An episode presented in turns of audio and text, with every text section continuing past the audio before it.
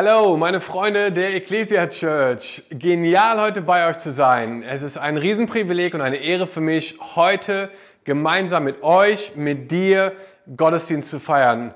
Ähm, ich gebe dir mal ein High Five, ein virtuelles High Five. Am liebsten würde ich euch umarmen und drücken. Es geht im Moment nicht, deswegen greifen wir darauf zurück. Es ist genial, heute bei euch zu sein und mit euch gemeinsam einen Gottesdienst zu feiern.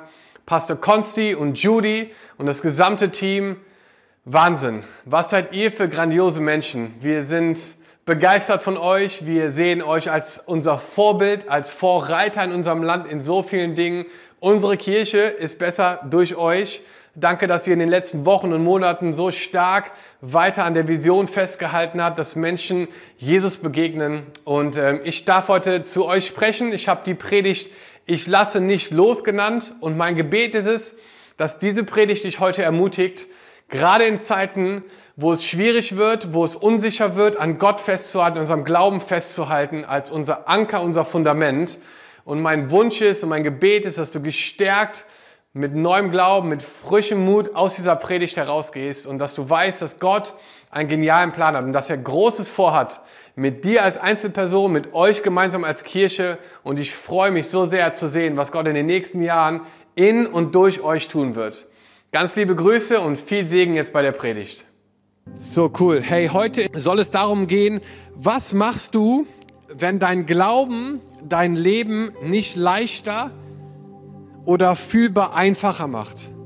Was machst du, wenn Jesus nachzufolgen dein Leben vielleicht sogar schwieriger macht oder es sich schwieriger anfühlt? Darum soll es gehen und darum ging es auch in dem Brief, zu dem der Autor diesen Brief geschrieben hat, zu Leuten, die sich für den christlichen Glauben entschieden haben, die vorher äh, Juden waren, die Christen wurden, die Jesus erlebt haben und die jetzt plötzlich schwierige Lebensumstände erlebt haben. Verfolgung, Ablehnung. Wir lesen später in den, in den hinteren Kapiteln, dass Familienmitglieder sich abgewandt haben vor ihnen und sie fragen sich jetzt, hey, äh, dieser Glaube, ist, äh, soll ich noch daran festhalten oder soll ich ihn loslassen? Und ich möchte euch da heute gerne mit hineinnehmen, weil ich glaube, dass es für uns so total relevant ist. Vielleicht bist du irgendwie, weiß ich nicht, 22 Jahre und du bist in einem christlichen Elternhaus groß geworden und jetzt ähm, hast du in deiner Dating-Phase eine Herausforderung, weil du irgendwie denkst, so krass, mein, mein Glaube schränkt mich irgendwie ein in der Art und Weise, wie ich vielleicht andere Leute daten kann? Oder du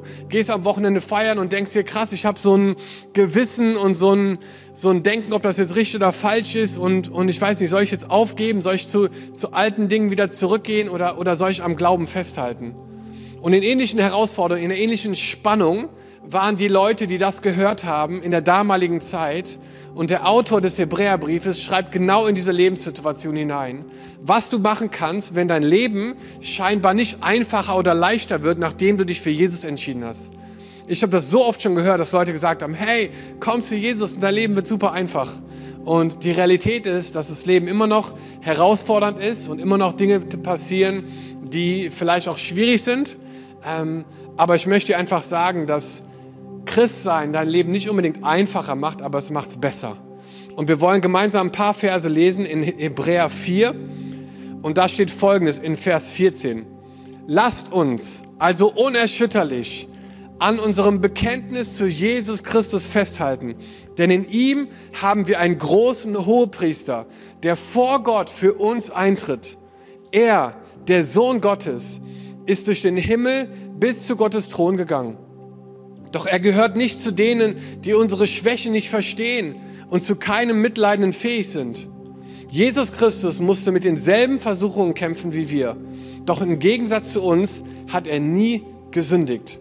Er tritt für uns ein. Daher dürfen wir voller Zuversicht und ohne Angst vor Gottes Thron kommen. Gott wird uns seine Barmherzigkeit und Gnade zuwenden, wenn wir seine Hilfe brauchen. Der Titel meiner Predigt heute ist, ich lass nicht los. Und ich würde super gerne mit dir noch beten.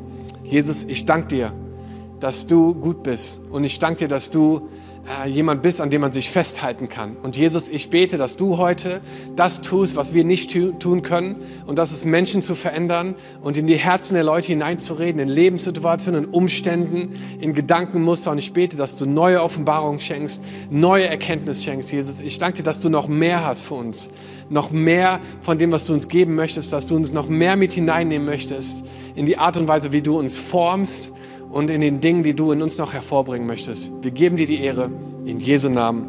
Amen. Amen. Hammer. Hey, ich weiß nicht, ob du das kennst. Es gibt Momente, da denkst du, hey, das ist eigentlich zu schön, um wahr zu sein. Das ist zu schön, um wahr zu sein. Man muss dabei gewesen sein, um es überhaupt zu glauben. Mir ist so eine Story passiert vor einer Woche. Und zwar war ich Golf spielen. Ich bin nicht sehr gut im Golf, aber ich war Golf spielen und habe geübt. Und ich muss sagen, es macht echt Bock. Ihr könnt es gerne mal ausprobieren. Äh, es ist auf jeden Fall ein interessanter Sport. Ähm, und wir haben so ein bisschen auf der Driving Range versucht, äh, einfach ein paar Bälle zu schlagen. Hat so semi gut geklappt. Und dann sind wir auf so einen Pitching-Kurs gegangen. Das waren so neun Löcher mit jeweils so ungefähr 70 bis 100 Meter Distanz so. Oder 50 bis 100 Meter. Und da haben wir versucht, erst mit so einem Pitching-Ding und dann mit dem Putter. Ihr seht, die Fachbegriffe sitzen wie eine Eins. Ähm, zu versuchen, diesen Ball in das Loch zu kriegen, wie man das halt bei Golf so macht. Und wir kommen zu Loch 7 und da steht äh, die Meteranzahl und wir sehen dahinter, hinter dem Hügel, äh, ist irgendwo das Loch. Und da haben wir uns drüber unterhalten, ähm, wie unwahrscheinlich es eigentlich ist, ein Hole in One zu schlagen. Und haben darüber philosophiert und in meinem jugendlichen Leichtsinn habe ich gesagt, alles klar, Freunde, pass mal auf, wir machen jetzt ein Hole in One. Und man muss dabei gewesen sein, um es zu glauben. Ich habe mich da hingestellt mit dem Golfschläger, habe das Loch gesehen oder die Fahne und habe geschlagen, bock, und der Ball ist geflogen und aufgetitscht auf den Hügel und nochmal aufgetitscht und runtergerollt Richtung Fahne und zack, ins Loch geflogen. Ein Hole in One. Unfassbar. Ich habe es euch mal mitgebracht auf dem Video, um es euch zu beweisen.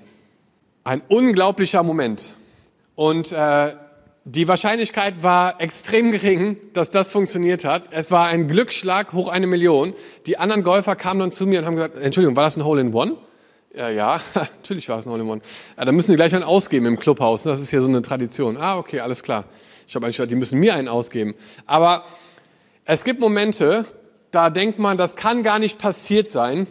Da muss man schon dabei gewesen sein, um es zu glauben. Und Warum erzähle ich euch diese Story? Wir haben gerade gelesen in Epheser 4, dass er, also Jesus, der Sohn Gottes, ist durch den Himmel bis zu Gottes Thron gegangen. Und ich möchte gern sagen, dass es wirklich passiert. Dieser Moment, dass Jesus auferstanden ist, auf dieser Welt war und dann in einem Moment aufgestiegen ist und durch den Himmel bis zu Gottes Thron gestiegen ist und dort heute noch an der Rechten Gottes sitzt. Und das ist eigentlich unglaublich, wenn man sich das vorstellt, dass das wirklich passiert ist. Dass Jesus, der Sohn Gottes, aufgestiegen ist durch den Himmel bis zum Thronsaal Gottes und sich dort hingesetzt hat. Und der Autor dieses Hebräerbriefes möchte gerne den Lesern ähm, Prinzipien oder Entscheidungen mit an die Hand geben, warum sie nicht loslassen sollen, warum trotz schwieriger Umstände sie festhalten sollen an dem Glauben an Jesus. Und das Erste, was ich mir dazu aufgeschrieben habe, ist, dass wir festhalten am Glauben. Dass wir festhalten am Glauben. Hier steht in Vers 14, lasst uns also unerschütterlich an unserem Bekenntnis zu Jesus Christus festhalten. Warum? Weil Jesus lebt. Jesus lebt. Und ich finde es krass, das einfach mal auszusprechen und vielleicht kannst du es mal kurz sacken lassen. Aber ich möchte sagen, Jesus lebt. Jetzt gerade. Er lebt. Und er sitzt zur Rechten des Vaters. Und er sieht alles, was passiert. Und ich finde das Wahnsinn, sich das vorzustellen, dass Umstände gerade wirklich herausfordernd sein können, Situationen, die richtig schwierig sind, die wir, wo wir keine Antworten drauf haben. Wir haben gerade für Gebetsanliegen gebetet, wo wir Gott einfach suchen und Durchbrüche brauchen. Aber ich möchte dir als allererstes sagen, halt an deinem Glauben fest, weil Jesus lebt. Er lebt. Und er ist hier und er ist in Lebensumständen und er ist da, er ist anwesend. Auch wenn Dinge passieren, die herausfordernd sind gerade. Und das finde ich der Hammer. ähm, Jesus lebt. Und ich habe mir aufgeschrieben, vielleicht kannst du es dir mit aufschreiben, wenn du es nicht festhältst, kannst du es nicht behalten. Klingt vielleicht logisch, ist es auch. Wenn du es nicht festhältst, kannst du es nicht behalten. Du musst es festhalten. Und was ich ganz oft erlebe als Pastor, ist, dass Leute zu Jesus kommen und sie sind total begeistert, sie sind on fire und nach ein, zwei Jahren nimmt dieses Feuer ab und das wird irgendwie normal oder es wird eine Routine oder es wird nichts mehr Besonderes. Und ich habe Leute schon beobachtet, die so in, in den Jahren danach immer weniger irgendwie auch mit Jesus sich connected haben und immer mehr auch wieder zu alten Verhaltensweisen, alten Denkmustern, alten Lebensstilen zurückgegangen sind, weil sie wahrscheinlich gemerkt haben, dass Jesus nachzufolgen nicht immer einfach ist. Es ist nicht immer leicht, Jesus nachzufolgen. Es kostet dich was. Alles, was einen hohen Wert hat, kostet etwas. Und Jesus nachzufolgen kostet uns etwas. Es kostet Energie und Kraft. Es erfordert Disziplin manchmal. Es erfordert zu unterscheiden zu können, Herr, was ist eigentlich richtig und was ist falsch. Es erfordert manchmal gegen den Strom zu schwimmen und zu sagen, hey, auch wenn das alle machen, mache ich das nicht, weil irgendwas in mir sagt mir, dass es nicht richtig ist. Und ich weiß nicht, ob du schon mal gegen den Strom geschwommen, geschwommen bist, aber das ist ganz schön anstrengend. Und man kann auch müde werden nach einer Zeit. Und diese Leute hier, die äh, zu denen der Autor geschrieben hat, der, die, die waren ähm, an dieser Weggabelung, sich zu entscheiden, okay, soll ich jetzt festhalten an meinem Glauben oder soll ich doch wieder zu alten äh, Mustern und Verhaltensweisen zurückgehen, die wir kannten von früher?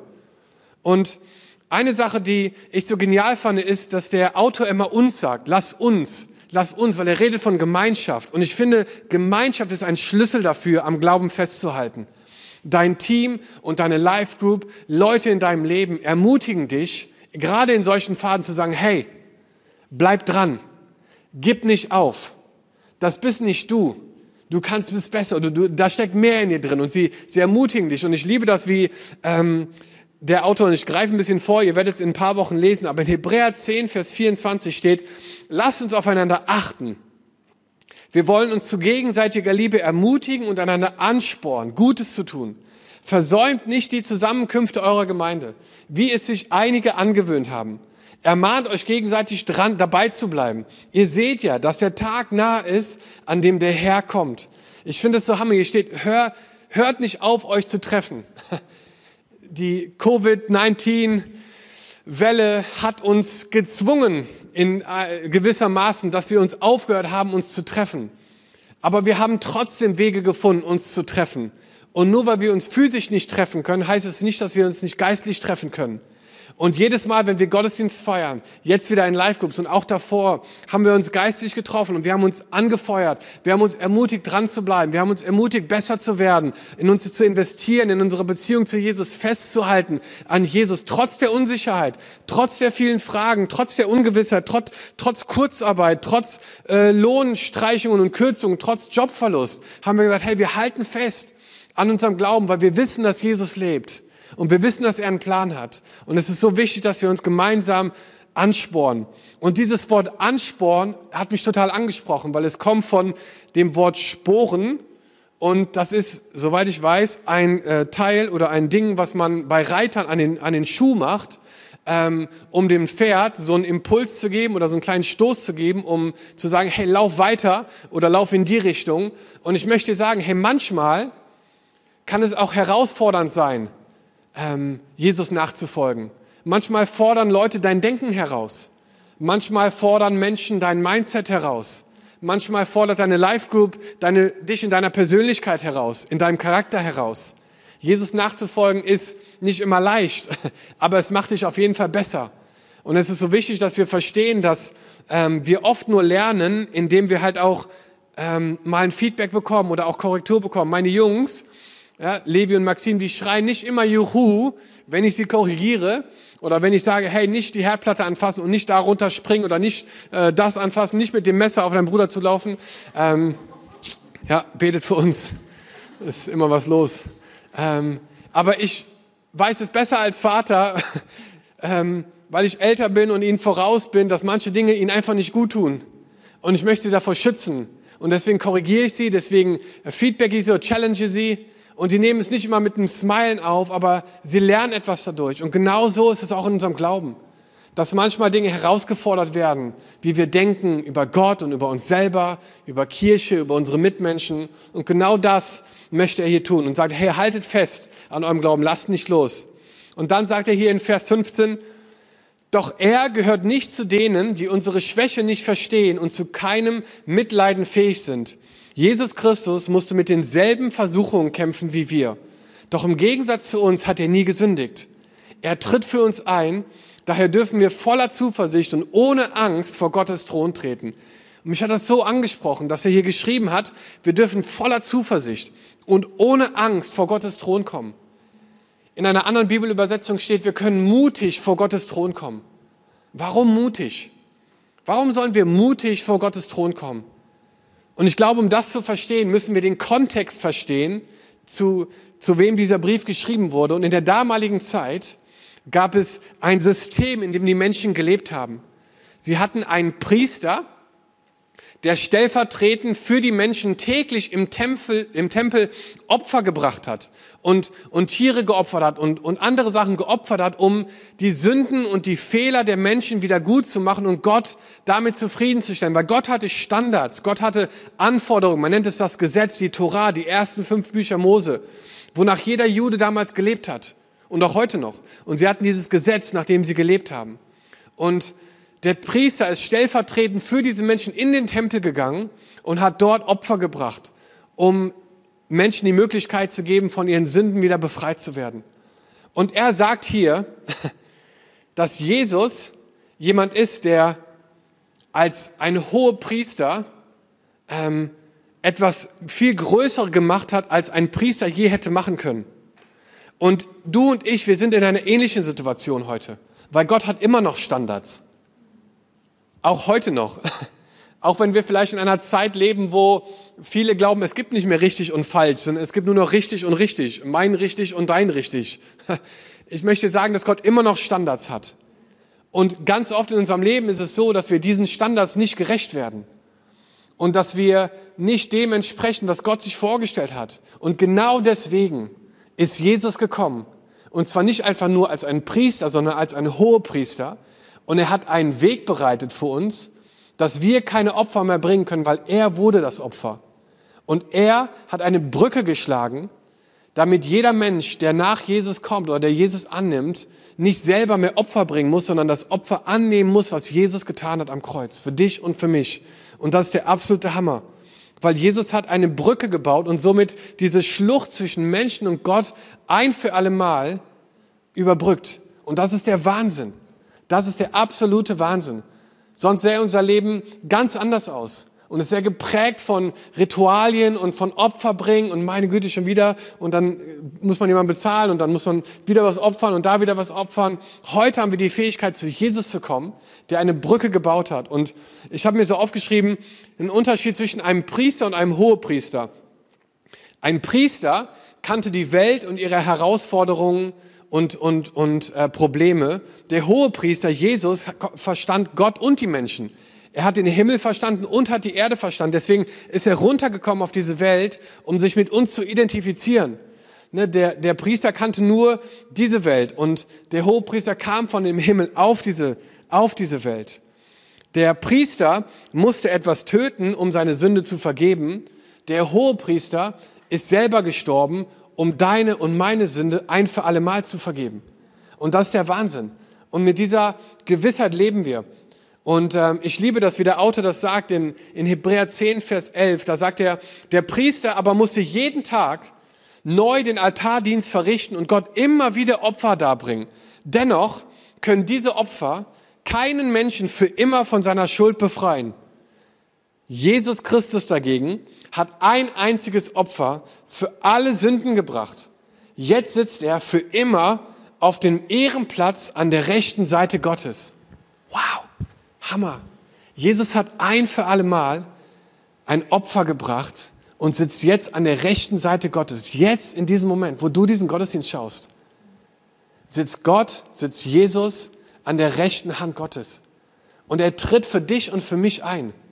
Und in Momenten, wo wir den Standards Gottes nicht entsprechen, kommt er hinein und er tritt für uns ein und baut eine Brücke zu uns, zu Gott, sodass wir durch Jesus wieder Zugang haben zu Gott, Vergebung erleben können, Veränderung erleben können. Wisst ihr, Jesus verändert Menschenleben, auch heute noch.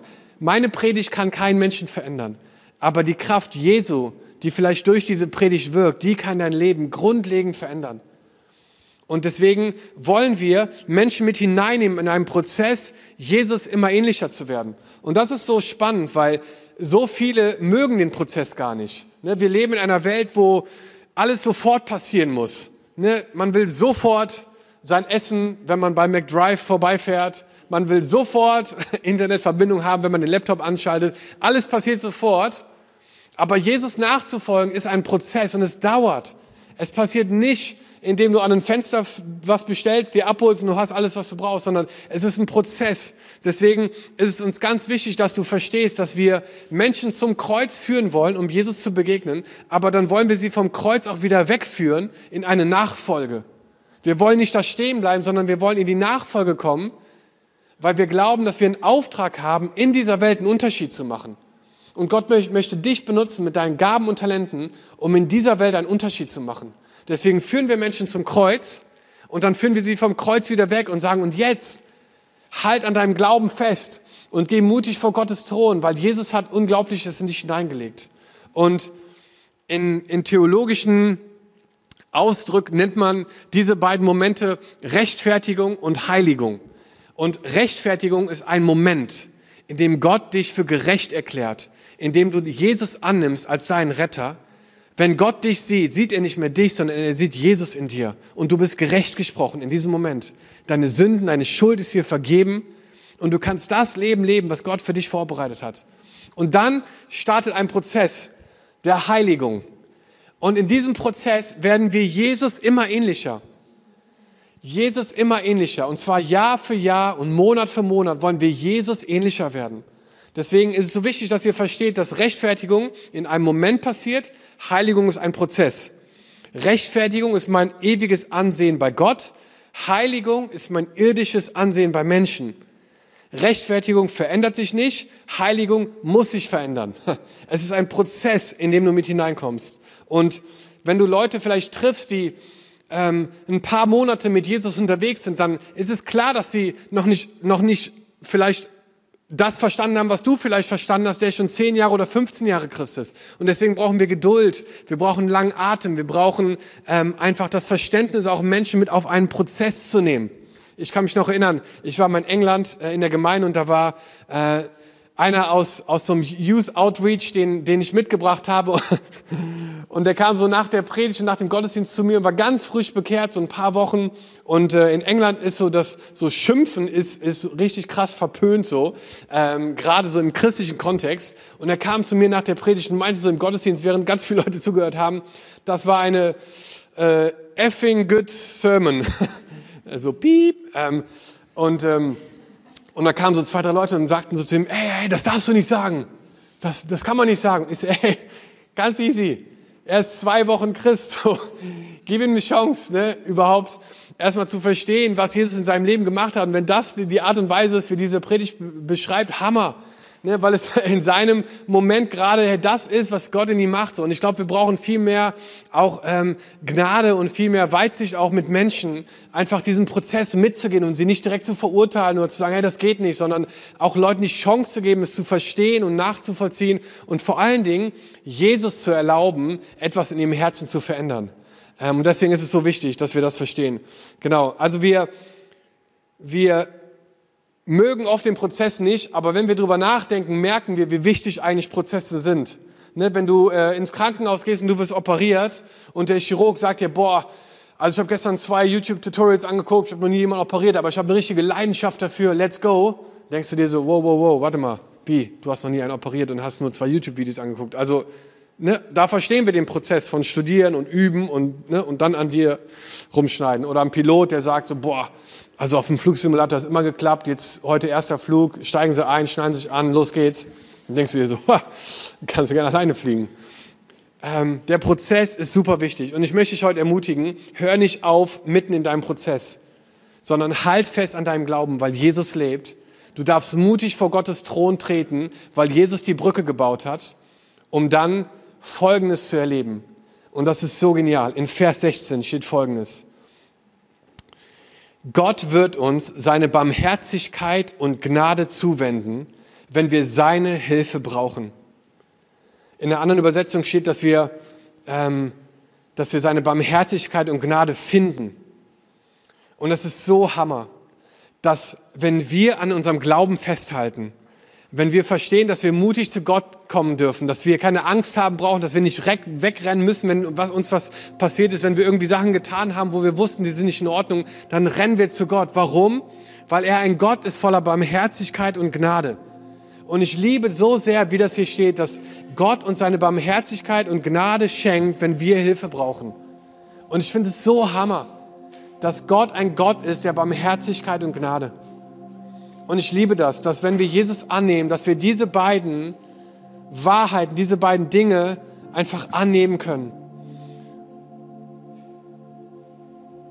Und es ist so spannend, ich habe mir ein paar Sachen aufgeschrieben zu Barmherzigkeit und zu Gnade. Und ich möchte die zusprechen heute. Wisst ihr, wir haben einen Gott, der barmherzig ist und gnädig ist. Und ja, es gibt Standards. Und ja, es gibt, es gibt immer wieder Momente, wo wir diese Standards auch nicht erfüllen. Aber Gott ist barmherzig und er ist gnädig und er liebt dich. Und er möchte dich auf einen Prozess mitnehmen, wo du immer mehr verändert wirst. Und jedes Jahr wirst du Jesus ein bisschen ähnlicher durch seinen Heiligen Geist, der in dir wirkt.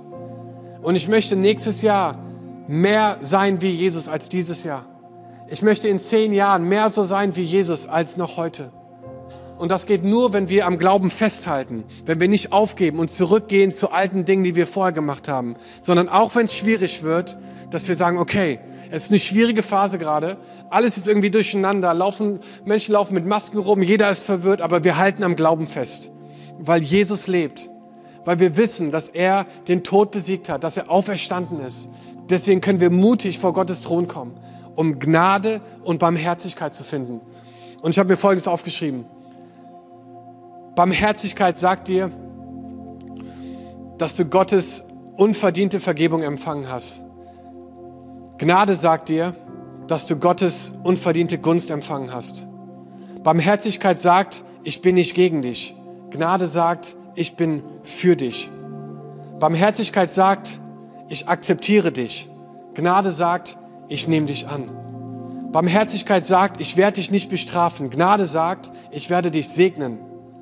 Barmherzigkeit sagt, wir sind keine Feinde mehr. Gnade sagt, lass uns Freunde sein. Barmherzigkeit sagt, ich lehne dich nicht ab. Gnade sagt, ich will dir nah sein. Barmherzigkeit sagt, ich hasse dich nicht. Gnade sagt, ich liebe dich. Barmherzigkeit sagt, es gibt Vergebung für deine Vergangenheit. Gnade sagt, es gibt Gunst für deine Zukunft. Und ich möchte das zusprechen. Ich weiß nicht, von wo du heute zuschaust oder wie du in deinem Glauben unterwegs bist, aber ich möchte dir heute zusprechen, dass wir einen gnädigen und barmherzigen Gott haben, der sich wünscht, eine Beziehung mit dir einzugehen. Und ich fände es Hammer, wenn wir einen Moment jetzt schaffen, wo du neu eine Entscheidung in deinem Herzen treffen kannst, Jesus einzuladen äh, in dein Leben. Und du wirst erleben, wie Dinge nicht unbedingt einfacher werden, aber sie werden besser. Du wirst merken, wie er Erfüllung schenkt, wie er dein Leben füllt mit Sinn und mit mit Purpose und mit einer Auftrag und mit einer Mission und mit, mit Dingen, die einfach dein Leben bereichern. Herr, wenn du das bist, dann möchte ich ermutigen, heute eine Entscheidung zu treffen. Vielleicht bist du auch hier und du bist wieder zu alten Wegen zurückgegangen. Heute ist ein Tag, wo du Gottes Barmherzigkeit und Gnade annehmen kannst. Und ich würde total gerne mit dir beten. Deswegen lass uns gemeinsam ähm, einfach eine Entscheidung treffen heute. Und ich lade dich ein, dieses Gebet in deinem Herzen mitzubeten. Jesus, heute gebe ich dir mein Leben. Ich entscheide mich, dich als mein Retter und Herrn anzunehmen. Vergib mir meine Fehler und Schuld. Ich möchte dir nachfolgen alle Tage meines Lebens. Amen.